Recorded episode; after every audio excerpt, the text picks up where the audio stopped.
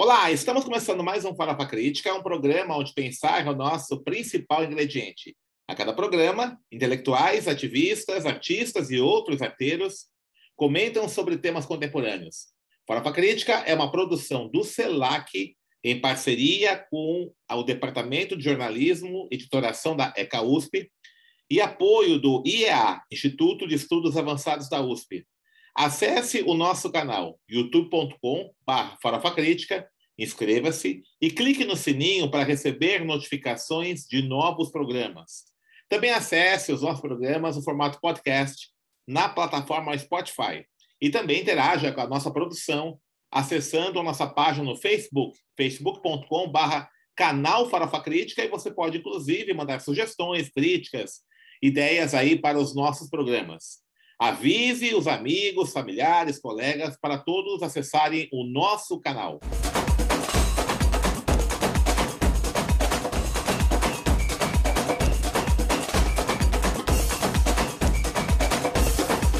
E o Farofa Crítica de hoje recebe Henrique André. Henrique André, design gráfico, formado na Faculdade Cruzeiro do Sul.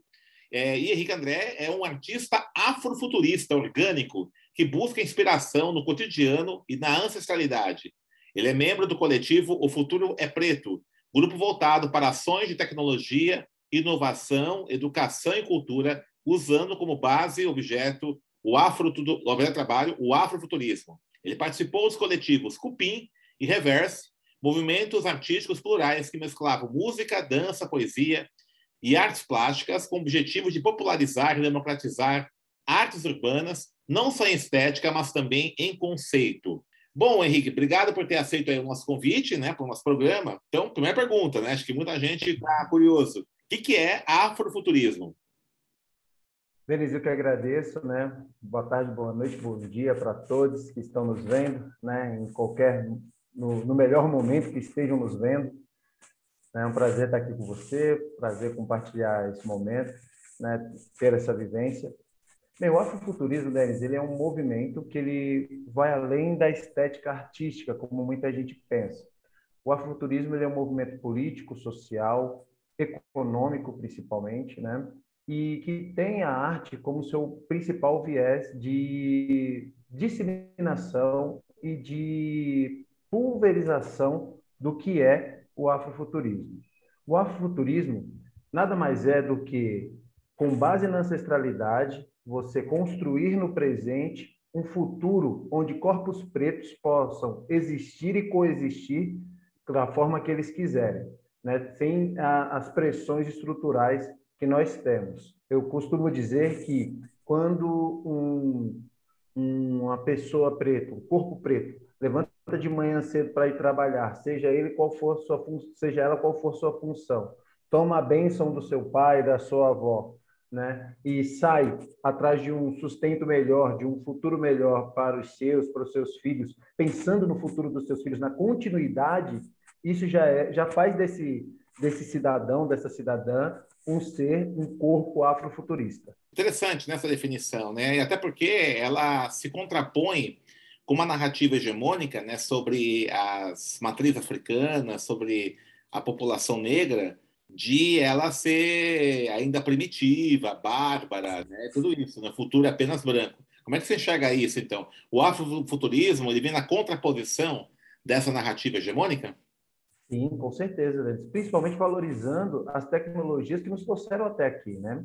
A tecnologia da roda, a tecnologia da ancestralidade, da oralidade, desculpe, a tecnologia da uh, da cura pelas ervas e também as tecnologias que são consideradas aí high-tech, sci-fi, que nós pretos desenvolvemos em, muito, em muitas linhas, né? Vacinas, é, não só vacinas, mas também tecnologias é, cotidianas, né? Como ar-condicionado, por exemplo, né? Foi criado por, um, por uma pessoa preta. Então, é, o afrofuturismo ele é apenas um, um, um nome, né, para o que a gente faz cotidianamente, que é buscar intelectualidade, não só intelectualidade, mas também é, vivências é, vivências cotidianas que nos humanifiquem, né? Que tirem esse estigma hegemônico de primeiro de primitivo e também de desumanização.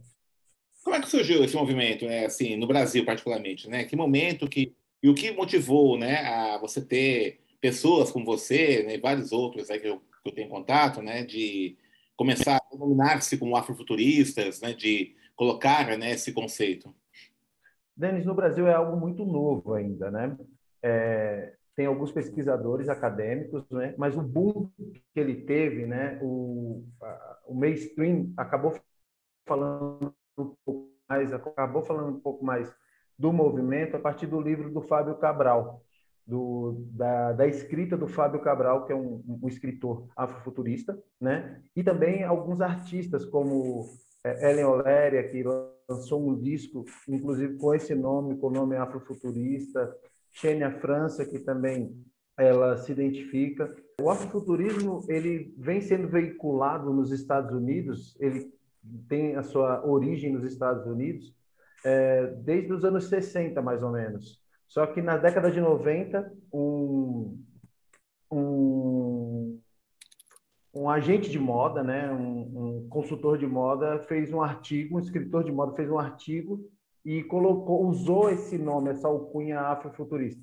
Esse escritor, infelizmente, é branco, mas ele utilizou esse, esse termo para um movimento que estava acontecendo e alguns artistas estadunidenses, alguns artistas estadunidenses começaram a utilizar né, esse, esse, essa alcunha né, para disseminar seu trabalho e disseminar essa, essa necessidade do futuro com corpos pretos. Sanha, que é um filósofo, uh, um filósofo americano, é, musicista, jazzista, ele que começou a pensar os corpos pretos no futuro com o boom da, do, do sci-fi, né, da, da, do cinema e arte é, especulativa de futuro na década de 60, ele começou a perceber que não tinham corpos pretos nessa, nessas, nessas narrativas e começou a fazer questionamentos e trazer para a arte dele esses questionamentos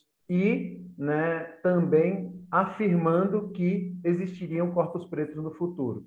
E aí no Brasil teve esse, esse movimento mais forte com a literatura do Fábio Cabral, e aí muitos artistas do mainstream também começaram a trazer isso na, na sua arte, né? como, como eu citei, Xênia França, é, a Helen Oléria, e eu me descobri afrofuturista, na verdade, eu caí nesse, nesse, nesse meio, meio que acidentalmente. Eu escrevi um livro chamado Alagbará, o Sonho, um livro afrocentrado, onde é, só tem personagens pretos, motivado pela, por, na minha infância, não ter tido acesso a livros onde o protagonismo preto era, era evidente, né? E um amigo, o Regis, que ele é ilustrador e quadrinista, ele pegou o livro e falou, Henrique, isso aqui é uma obra afrofuturista, né? Você conhece o afrofuturismo? Falei para ele que já conhecia de alguns artistas, a Beyoncé, né, Janelle Monet, que são artistas do mainstream do rap, da, da black music, do R&B. Já tratavam do assunto e aí a gente acabava escutando algo, mas eu não conhecia a fundo. Comecei a pesquisar e do fruto dessas pesquisas, né, vieram convites para fazer palestras em algumas universidades, é, é, fazer parte até mesmo do coletivo Futuro é Preto, né? E, e, e seguimos até agora. Muito bom. Uh, e agora você está num projeto novo aí, né? Está tá aí até buscando financiamento colaborativo, né? E você, nesse projeto, fala muito da importância é, para a educação, das relações étnico-raciais, a Lei 10639. Conta para a gente um pouquinho que projeto é esse, né? como é que você está desenvolvendo, como é que surgiu a ideia, como é que tá, em que pé que está isso? Denis, uma grande amiga do Sul, a Fernanda, Fernanda Rodrigues, ela é mestranda agora em pedagogia, ela me fez um questionamento sobre livros infantis sobre afrofuturismo, né? É, pesquisei algumas coisas, achei é, alguns livros que traziam nos seus autores as características afrofuturistas mas nenhum livro que falasse ou introduzisse o afrofuturismo para as nossas crianças, né? E o afrofuturismo, além desse escopo político, social que ele traz, ele traz uma ideia de valorização e de potência para o corpo preto que tem que ser veiculado e explicado para as nossas crianças também. Motivado por isso, eu escrevi um livro. Na verdade, ele é um poema que a gente converteu em livro para crianças de 5 a 10 anos, que ele é introdutório ao afrofuturismo. Ele traz o termo afrofuturismo para essas crianças. É uma vivência de sala de aula, onde uma professora chamada Amara, ela faz o questionamento para os seus alunos, né? O que, que eles querem ser no futuro? E aí gente, é, essas crianças trazem respostas das, das mais inusitadas para essa professora, né? E, e aí, inclusive, também falando sobre o afrofuturismo, sobre é, nós que estamos hoje trabalhando nesse presente, sermos os ancestrais do amanhã. E não por uma questão egóica, né? por uma questão de ego, que a gente quer ser lembrado no futuro. Mas se houverem corpos para que nos lembrem, né? É, o futuro está garantido, né? Então, é, é, dentro dessa ideia, eu fiz um estamos com um financiamento coletivo ativo né, na plataforma Catarse, é, Afrofuturo Ancestral da Manhã, que conta essa história e está sendo muito é, reconfortante, muito legal o retorno que as pessoas têm trazido, falado da importância do afrofuturismo né, realmente para as nossas crianças, para que seja algo de base, para que nós nos apropriemos e nos familiarizemos com o termo e não só com o termo, mas com que tudo que ele traz o mais rápido possível e desde sempre. Nós temos uma situação muito interessante, né, que as tecnologias é, que nós é, conhecemos, vivenciamos, elas estão fortemente vinculadas né, a esse modo produção, sustentabilidade capitalista, branca, eurocêntrica. Né? é, no qual o lugar que nos compete como negros é o lugar meramente do, tra do trabalho não qualificado. E é muito interessante, é, nos últimos tempos, como nós tivemos aí uma, uma inserção maior de negros e negras nas universidades, né, no ensino superior, por conta das ações afirmativas, se coloca é, para a população negra é, duas coisas, né? Uma perspectiva de um branqueamento simbólico, de você adotar todas as perspectivas brancas para poder se conformar com uma estrutura branca da universidade ou romper com isso. Como é que você, você né, que é um militante aí do afroturismo, como é que você enxerga isso? Porque é uma batalha ideológica no campo acadêmico, do conhecimento, é, de você pensar uma epistemologia africana, negra, né, que deve ser constituída também no, nos espaços do conhecimento. Como é que você enxerga essa batalha hoje? É uma batalha que é isso, Denis. Eu acho que o espaço da universidade ele tem que ser ocupado por nós é, e nós não podemos sucumbir ao espaço da, da, da, academia, né? Eu acho que é um lugar de troca, um lugar onde nossas experiências e nossas vivências têm que ser olhadas de uma forma mais peculiar e também a gente se apropriar das escritas e das falas e, da, e do posicionamento do lugar que, que a academia é, nos coloca, né? Sem, claro, deixar de valorizar e de, e de apreciar e de viver a, as experiências né? e o aprendizado também cotidiano, o, o, o aprendizado que eu chamo de ancestral, né? Que, por exemplo, que o pai passa para a filha, que o avô passa para o, o, o pai e assim sucessivamente na cadeia né, né, familiar. O, a academia hoje é um lugar de disputa e um lugar de poder, né, Denis? Onde as pessoas é, veiculam e manipulam as informações para quem elas querem e da forma que elas querem. Então, é importantíssimo nós nos apropriarmos desse lugar, que não é um lugar fácil de se estar, mas em respeito aos nossos professores pretos que estão lá, em respeito ao futuro que a gente quer ter é, dentro dessa estrutura social que nós vivemos, é importante que nós estejamos lá, que travemos essa batalha, pois, como foi dito, não é simples, né? é um lugar de disputa a todo momento, né? E a, e a maioria branca dentro das instituições, sejam elas públicas ou privadas, elas se fazem é, não só presentes, mas também é, detentoras do poder, mas nós podemos quebrar isso, nós podemos utilizar toda a inteligência emocional que nós temos, toda, toda a vivência que nos trouxe até aqui e toda a sabedoria que o nosso povo tem para vencer essa demanda aí e seguir forte e, e ocupar esse espaço que também é nosso. E nós também podemos estar lá. Perfeito. É, você é um artista, né? Tem desenvolvido muito nessa associação nesse campo das artes, né? E, mas ao mesmo tempo, né? Você a gente percebe na sua fala a preocupação política. É, né, e você na, sua, na primeira fala sua colocou, não é um movimento apenas estético, né? Como fazer para que é, esse olhar ainda presente de pensar o afrofuturismo meramente como uma expressão estética seja seja transcendido, né? Que se pensa o futurismo também com uma visão política. Como é que você percebe as possibilidades de realizar isso? As possibilidades são grandes, porque o corpo preto, quando ele se movimenta, já é um ato político, né? Dentro dessa estrutura que nós vivemos. Então, o espaço para isso existe, né? Agora, existe, tem que haver, antes de mais nada, falando do cenário brasileiro, uma conexão entre os artistas, entre quem produz afrofuturismo né? E que já conhece o nome, já conhece o termo, já conhece a ideologia, é, se conectar, essas pessoas conversarem, falarem, criarem movimento. Pessoas como eu, que, por exemplo, que estavam fazendo afrofuturismo e nem sabia que estavam fazendo afrofuturismo, terem acesso ao termo e, terem, e se apoderarem, se apropriarem do termo, né? E ter essa consciência que o corpo preto no Brasil é um corpo político.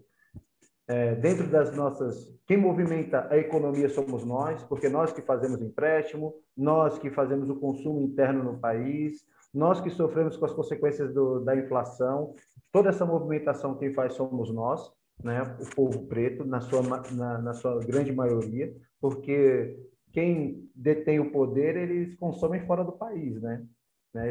Utilizam o país apenas como é, forma de ganho, de manutenção da rentabilidade da... Exatamente, e os gastos são feitos fora, os investimentos são feitos fora. A gente tem que se apropriar desse nosso poder de consumo e desse poder de movimentação da economia, é, olhar para os nossos irmãos, para os nossos iguais que estão produzindo, que estão é, nessa luta aí contra o mainstream, que eu acredito que não seja uma luta contra o mainstream, né? Mas o mainstream, né, a, a, a grande mídia, ela coloca quem ela quer em evidência. E aí quem não está nessa evidência fica se degladiando aí para por um pouco dessa luz.